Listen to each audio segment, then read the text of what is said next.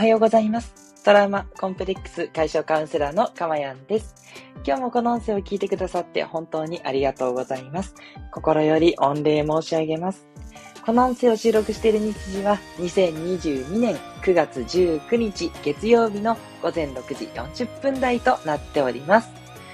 はい。ということで3連休もね、最後になってしまいましたね。ただね、月曜日お休みってなんかちょっと嬉しいですよね。ね、そういう方も多いんじゃないかと思います。ね、そして今月はなんといってもね、火、水、木と、ね、平日があって、金曜日またね、3連休が来ますから、ね、この3連休2連チャンってのはちょっと嬉しいですよね。はい。ということでね、ちょっと、な、ご了承というとがね、今日でお休み割り感もありますが、ね、今日しっかり休んで、また明日からね、えーの影響を養っていただけたらなと思います。そしてね、あの、台風の方でね、あの、すごく、えー、大変な思いをしている方もいらっしゃると思います。ね、特に九州の方々はですね、もう少しですかね、通過するまで十分ね、お気をつけいただいて、その後もね、いろいろと、あのー増水ですとかね、えー、何かがね、こう、いつもと違うっていうこともあったりするかもしれないですので、十分お気をつけていただければというふうに思っております。そしてね、明日は、あの、関東の方を含めね、えー、結構、あの、本州全体的にね、えー、いろいろと影響がありそうなので、ぜひ皆さん気をつけていただければというふうに思っております。はい。えー、ということでですね、そうですね、えっと、私は、あの、まあ、そんなね、昨日、結構、台風の影響ではまだないと思うんですけど、東京地方結構雨が、えーひどかったり、止んだりみたいなのを繰り返していてね、ちょっとね、なかなか、あの、落ち着かない天気だったんですけれどもね、そんな中、ちょっと子供の用事で横浜の方まで、えー行ってきました。はい。思ったよりね、車が結構出てて、それなりにね、混んでたんですよね。はい。渋滞するほどではなかったんですけど、あ結構みんな、あの、雨ひどい割には外出てるなっていう感じで、はい。あの、そんなに変わらないお休みって感じでしたかね。はい。そういうふうに思いました。うん。まあ、あの、横浜に行ったからといって、これといって何かをしたっていうことでもないのでね、子供の習い事的な用事だったので、ちょっとあれだったんですけどね。なんでしょうね。やっぱりせっかく横浜に行ったんだから、こう中華街だとか、こうね、海の見える丘公園だとかね、こう、おしゃれスポットに行きたいって思っちゃうっていう超ミーハーな自分がね、いるっていうね。横浜大好きなんですよね。こう、なんとも言えないこう情緒があって、ちょっと物悲しい感じっていうのもあったりとかして、うん、なんかね、好きなところなんですよね。もちろんね、賑わってる西口とかね、駅西口とかもあったりして、そういうのもいいんですけどね。はい。というところとは全然かけ離れてですね、普通に行って帰ってくるだけっていうね。で、ね、食べるところとかも、なかなか横浜ならではのとこ行きたいなと思ったんですけど、子供たちがね、ドリンクバーがいいっていうんでね、そうだよね、つって、まあ私もね、好きなんですけど、普通にファミレスのドリンクバーをね、えー堪能して帰ってくるっていうね、そういう休みでございました。ね、皆さんはね、3連休いかがお過ごしですかね？もしよろしかったらね、あのコメントとかね、あの、あと今ライブで聞いていただいてる方はね、こんなことして過ごしましたよとかね、いただけたら、ぜひまた話が広がっていくのでね、お願いしたいなというふうに思っております。はい。ちなみにですね、えっと、言いましたかね、あの、来週の3連休は、私たち、私たち家族、あの、みんな調子が良ければ、ユニバーサルジャパンの方に行きたいと思っております。はい。もう何年ぶりでしょうね。本当に、一回妻と二人で行ってまして、はい。で、なんでそれ以来だからもう、もう何年？本当に何年ぶりかわかんないぐらいぶりですね。あれ、下手したら、あれ、結婚して初めてかな？結婚実は私今年で10年なんですけど、うん、10年ぶりとかかもしれない。うん。ね、子供たちがミニオンがすごい好きなので、ね、ぜひミニオンのイベントに行きたいのと、あとマリオですね。マリオのね、なんか、あのコーナー結構人気みたいでね、入れるのかどうかわかんないって感じなんで、あと入れたとしてもアトラクションができるか、ね、クッパ倒したりできるのかっていうね、ところもあったりするんで、ちょっとあれなんですけど、ちょっともしよかったら、あの、詳しい方、関西地域の方ね、教えていただければと思っております。はい。ということでね、今度の3連休はね、あの3連休らしい3連休 過ごせたらいいななんて思っております。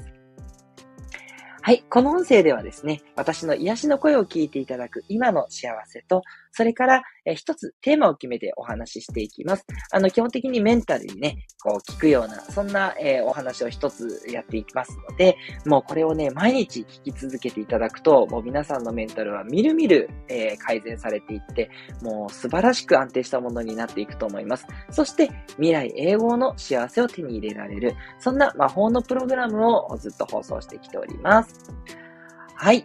えー、ということでですね。あ、ここでメッセージをいただきました。ありがとうございます。長野からお聞きのスコアさんいただいております。おはようございます。昨日は仕事したんですが、あ、お疲れ様でしたね、日曜日にもかかわらず。え、長野は比較的天気が良くて、往復2時間くらいの距離を走ったんですが、あ、すごいですね。あ、もう、すごい、ジョギングですかね。ね、もう、かっこいいですね。素敵です。気持ちよく運転できました。あ、ごめんなさい。車の運転ですね。失礼いたしました。あ、いいですね。いいドライブだったんですね。台風での被害がないように願ってます。ということで、ね、長野の方はね、あんまり通らないんですかね。ああ、もう本当にそれは何よりということでね、そう、関東の方ちょっとね、霞めるかもしれないんで気をつけていくっていうところでしょうか。ね、えっ、ー、と、四国とか、あと中国地方の方はね、やっぱり皆さんちょっとご注意されてるっていうところあるようです。はい。スコアさん、ありがとうございます。温かいメッセージいただきました。ということで、えー、今日のテーマに入っていきましょう。今日のタイトルはこちら。なぜ自分を批判されると気になるのかというテーマでね、お話ししていきたいと思います。皆さんはご自身のこと批判されると結構気になりますかね？いや、それはもっとこうした方がいいよと思うよとか、それはなんでそうしてるの？それは違ってるよねとかいう感じで、こう間違いを指摘されたりとか、そう、なんかこういつまで経っても変わんないねみたいなことを言われたりとか、いろんなね、こと言ってくる人っているじゃないですか。で、そういうことがね、気になることってありますでしょうか？ね。はい。で、今日はね、そういう方に向けて、はい。まあこれね、いろんな理由があるんですよね。気になる理由ってあると思うんですが、まあ大きく今日は3つお話をしていこうと思うので、まあですね、皆さんのね、あの、なぜ自分を批判されるのかが気にならなくなる。うん。そんなね、えー、ヒントになっていただけたらなと思ってお話ししたいと思います。まず、えー、一つ目、えー、人は群れで生活する種族だからっていうポイントですね。はい。やっぱ人ってですね、あの、群れで生活をしてきてますよね。もう太古の昔から、あの、人一人では力が弱いわけですけれども、それがね、束になるからこそ、大きなね、動物とか恐竜とかにも打ち勝って生きてきたという歴史があると思うんですね。なので、やっぱ人ってその群れから外れちゃったりとか、人から嫌われたりして孤立してしまうと、それは死ぬっていうことと同意だったんですね、昔はですね。なので、どうしても人から好かれようとする本能が自分の中にあるんですね。はい。だこの本能があるから、どうしても人から好かれたい。つまり人からなんか嫌われるんじゃないかっていうような、その批判されるようなこととか、自分がね、あの、ダメだなっていうことを言われて見捨てられるんじゃないかっていう気持ちになると、どうしてもね、それがやっぱり嫌なんで、すごく気になってしまうんですね。やっぱり昔だと、こう、即死に直結みたいなところがあったから、やっぱ本能的にですね、えー、人から嫌われないようにしないといけないって言ったところからですね、えー、人にこう批判されると気になっちゃうって言ったところに繋がってると思うんですね。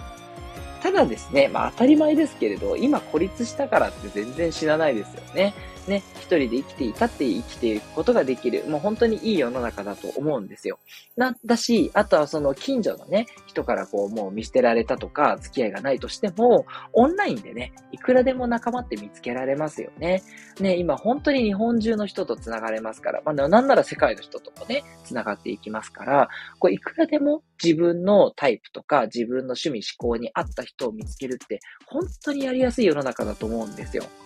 なので、そこでね、つながりを持てれば、もう全然ね、誰かに批判されても全く気にする必要はないんですね。そう、仕事で何か言われたとしてもですね、趣味の方でね、あの、仲良くできる友達がいれば、あなたの存在価値は十分にあります。てか、そういう条件とかも関係ないんですね。もう、ただ本当に生きてるだけで存在価値があると言いたいところなんですが、てか正しいんですけども、ただ、それって結構こう響かないというか、そんなことでね、あの、肯定感を持てたら苦労しないよっていう方も多いと思うんで、今日はちょっとそれを置いといたとしても、自分を認めてくれるコミュニティって絶対どっかにあるんですよ。絶対あります。探せばあります。ないっていうのは、やっぱちょっと探してないだけっていうことで、全然あるんですね。大丈夫なんです。だから自分がこう認めてもらえるようなコミュニティ、私もいくつか見つけてるんですけど、そういうところで見つけられれば大丈夫なんです。ね、もう本当にね、あの、仕事とかではもう全然ね、あの、私はあの管理職にもなってないですし、全く認められてないわけですけれども、それでもね、カウンセラーとしての仕事をしたときは、本当に心が楽になりましたって言って、もうお客様から感謝の言葉をいただくっていうことが本当に多いんですよ。もうありがたいなとね、こちらこそありがたいなと思うんですけど、そう、もうそういうこともあるし、それからいろんなところでね、あの、仲間と繋がってるっていうコミュニティをね、いくつも持ててるので、もそれで私は十分。前はね、やっぱりどうしても仕事で認められないから男としてダメなんじゃないかって言って随分自分を責めてた時期もあったんですけど、もう今は全然、そう、もうね、こんだけ自分のことを認めてくれるコミュニティがあればそれでいいやって心から思えてるんですね。はい。ということでね、人は群れで生活する種族だからというのが一つ目の理由でした。そして二つ目は、自分で自分を確立していないからなんですね。これは、あの、簡単に言っちゃうと、自己肯定感ってことですね。自己肯定感がないと自分で自分を確立していませんので、どうしてもですね、あの人から言われたことにふらふら左右されちゃう。あ、こんなこと言われる自分ってダメなのかなとか、もっと自分頑張んないといけないんじゃないかなとかっていろいろ考えてしまうんですね。で、これはですね、もっと自分をやっぱり見つめ直そうっていう良いきっかけだと思うんです。つまり、ちょっときついかもしれないんですけど、自分で自分のはこうだとかね、自分はこういうふうに生きてるから、人から左右されないっていう、確固たるものがないから、ふらふらさせられちゃうんですね。そう。だから大事なことっていうのは、どうやったら相手に気に入ってもらえるかな、ではなく、どうやったらありのままの自分を認められ、かつ自分のやりたいこと、自分が大切にしてることとか、そういった使命ですね。そういったことに邁進できるか、こっちがすごく大事なんですよ。自分がやりたいことができてたり、自分の使命が見つかっていて、もうこれに対して生きていこうって、そういうふうにやってる人って、人から批判されようが何言われようが、正直どうでもいいんですね。そう。もう私も本当今その境地です。うん。今言われたとしても、そのことを気にしてる時間も余裕もないんですよ。で、そんなことよりも、どうやったらこのスタンド FM をね、聞いてくださってるリスナーの皆さんが、どうやったらもっとね、メンタルが良くなって幸せになれるか。私はもうそのことで頭がいっぱいなんですよ。ね、どうやったら私のね、カウンセリングのお客様がもっともっとね、ハッピーになれるのか。もうそのことばっかり考えてるんですね。どうしたらいいんだろうって。そう。もう悩みというか、もう、もうそれが全てであって、そう、人から何か言われたところで、いや、まあ、なんだろうな、1ミリぐらいは気にするんですけど、でも、なんだろう、ぽいって感じですかね。そんなこと気にしてる余裕ありましたっけ？あなたにっていうふうに言われちゃうぐらいな感じなんで、はい。皆さんもぜひ、そういうふうに思うとき、自分で自分確立できてないなっていうときはですね、いいチャンスなんで、それでちょっとこう自分を見つめ直してみてください。本当にやりたいことって何だろうとか、何が自分大切でどうしていきたいんだろう。で、それが固まってくると、あの、不思議なんですけど、人から何か言われてもね、いや、もっとこうした方がいいんじゃないって言われても、あありがとうございます、アドバイスいただいて、つって、する、みたいな感じでね、流せるようになるんですよ。そう、すっごい楽ですよ。だから、自分がね、きちんと生きてるかどうかって言ったとこを確認するね、いい方法なので、ぜひぜひね、そこに気づいた方はやってみてください。で、どうしてもね、自分何が好きだとか、どういうふうに自分の価値観を固めたらいいかわかんないという方は、ぜひね、レターで私の方にご相談ください。ね、で、そこからね、一緒にやりくりしながら、多少ね、えー、お手伝いできると思いますので、はい、遠慮なく自分がどうしていきたいかわかんない方はご連絡いただければと思っております。はい、えー、そして3点目ですね。3点目の理由は、相手のことが大切だからですね。特に家族とか友人とかに批判された時っていうのは結構落ち込んだり傷ついたりすることってあると思うんですね。で、これはやっぱり大切な人に嫌われたくないっていうところがあるんですね。どうでもいい人からね、批判されたってどうでもいいやってなると思うんですね。はいはいはいって言わせときゃいいかなっていう感じなんですけど、やっぱり気になっちゃうっていうことは相手のことが大切だからっていうことで、これって自分にとって誰が大切かっていうのがわかる、そういうバロメーターでもあったりするんですね。なので、えー、なんでこの人に言われると傷つくんだろうっていうのは、もしかすると、あなたにとって大切な人かもねっていうところなんですね。はい。ね、だから、あの、もうね、人はそういうふうに気になるものだっていう、それが本能なんだっていう一番目の理由が分かった。そして2番で自分で自分を確立してきている。うん、だから、あの、大体の人に言われても全然気にならない状態にはなってる。それでも、妻から言われたら傷つくとか、夫から言われたらぐさぐさ来るとか、この大切にしてる友人からね、やっぱ言われたら、いや、辛いなというのは、やっぱりあなたにとって大切な人だからっていうことなので、もうそういう人とのね、つながりっていうのは大切にしていただいて、だけれども、批判されたところでそれを聞き入れる必要は全くないんです。ね、そんなことでね、あなたのことを嫌いになるような人とはそもそも仲良くする必要はないので、ね、まあ、まあ、もちろんね、なるべくね、じゃ気をつけるようにするわ、とか言って、あの、口では言っといたらいいと思いますけど、だからといって直す必要は一切ないんですね。うん。で、もしね、嫌われるようなことがあればね、まあ、それはやっぱりそこまでだと思いますので、そう、新たなね、また関係を作っていけばいい、それだけなんですね。はい。あとその夫婦関係っていうのはそんな簡単にね、壊れるものじゃないです。ね。あなたが誠意を持って相手に接していればですよ。それであれば、もしね、批判されるようなことがあっても、そんなことで嫌われたり、離婚みたいなことには全然なりませんから、安心してね、あの、自分が好きなことをやって、かつ相手を思いやるっていうこと、それを邁進していただければと思います。はい。ということで、いかがでしょうか？今日はね、なぜ自分を批判されると気になってしまうのか、この3つの理由をお伝えいたしました。ぜひぜひね、え皆さん気になっちゃうっていう方はどれかなっていうことを考えていただいてね、えそれに対して、え納得、そして、えいろいろと気づきをね、得ていただけたらとても嬉しいなと思います。はい。え今日の放送良かったなと思う方は、ぜひいいねをお願いいたします。それからですね、えー、もしコメントでね、いただければ、あの、全然いいコメントでも、批判的なコメントでも何でも受け止めさせていただきます。コメントについても、批判、基本的に全て返してると思いますので、どうぞね、え、コメントいただいたら私もコメントさせていただきます。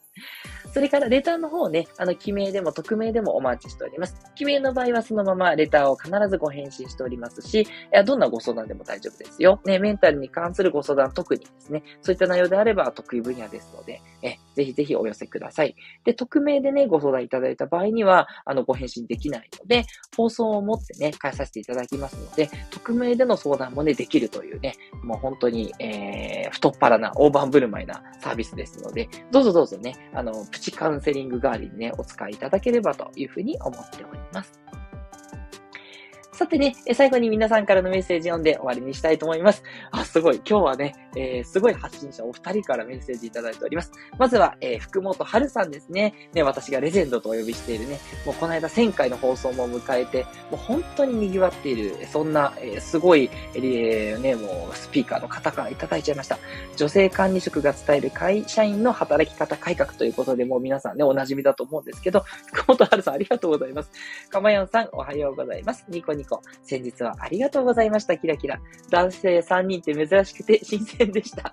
あの、男性3人でコラボの放送をしたんですね。はい。哲也さんと、それからブッチチャンネルのブッチさんとですね、そこにね、なんと福本春さんレジェンドがいらっしゃってくださったんですね。嬉しいです。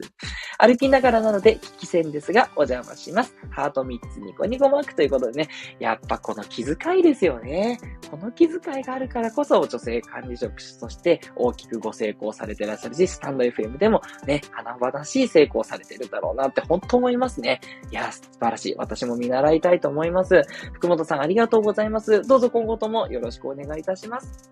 それから、川口社長ありがとうございます。えっ、ー、と、9月15日新刊出ましたということで、あ、そうなんですね。すいません。私も全然、そう、あの、Kindle ね、川口社長のほとんど読んでるんですけれどね。さあ、どんな本なのか今回はね、皆さんもぜひぜひ見ていただきたいと思います。え、チャンネルが開かないよそっか、ちょっとお話ししてるからですね。後でちょっと見させてください。どうもといただいております。嬉しいです。いやー、そう言っていただけるとね、あのなんだろう。もう、かぐ社長ね、そう、今子育てで忙しいんですよ。そう。なので、本当はね、コラボしたいんですけれども、ちょっとなかなかね、今お忙しいので、また落ち着いたらね、あの、来てくださるということでね。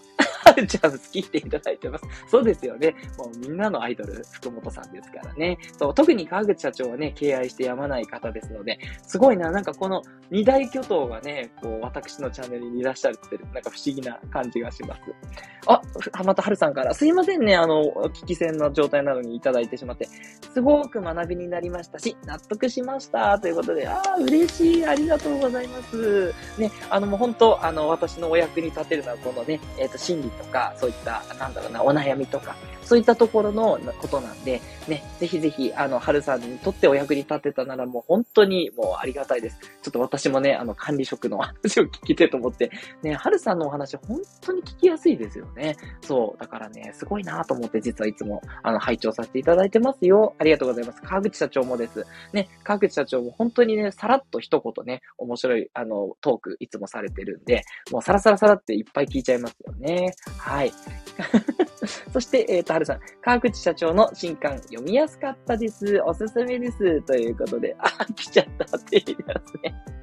川口社長からですよね。そうそうそう。珍しいですね。川口社長、本当いらっしゃって嬉しい。そしてその時に春さんもいらっしゃるっていうね。いやー、これはもう本当に、なんだろう、ありがたいとしか言いようがない。嬉しいですね。そんなね、あの、福本春さんと川口社長のね、えー、もの方のね、放送もね、楽しいので、ぜひ皆さんね、えー、聞いてみてください。行ってみてくださいね。はい。私もちょっとこの後本読ませていただきたいと思います。